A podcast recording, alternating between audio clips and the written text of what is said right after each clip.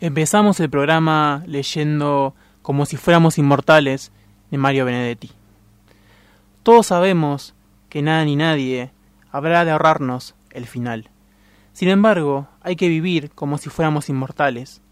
Sabemos que los caballos y los perros tienen las patas sobre la tierra, pero no es descartable que una noche buena se lancen a volar. Sabemos que en una esquina no rosada aguarda el ultimátum de la envidia, pero en definitiva será el tiempo el que diga dónde es dónde y quién es quién. Sabemos que tras cada victoria el enemigo regresa buscando más triunfos, y que volveremos a ser inexorablemente derrotados, vale decir que venceremos.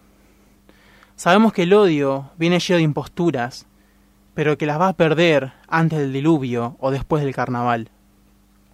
Sabemos que el hambre está desnuda desde hace siglos, pero también que los saciados responderán por los hambrientos. Sabemos que la melancolía es un resplandor y solo eso, pero a los melancólicos nadie les quita lo bailado. Sabemos que los bondadosos instalan cerrojos de seguridad, pero la bondad suele escaparse por los tejados. Sabemos que los decididores deciden como locos o miserables y que mañana o pasado alguien decidirá que no decidan.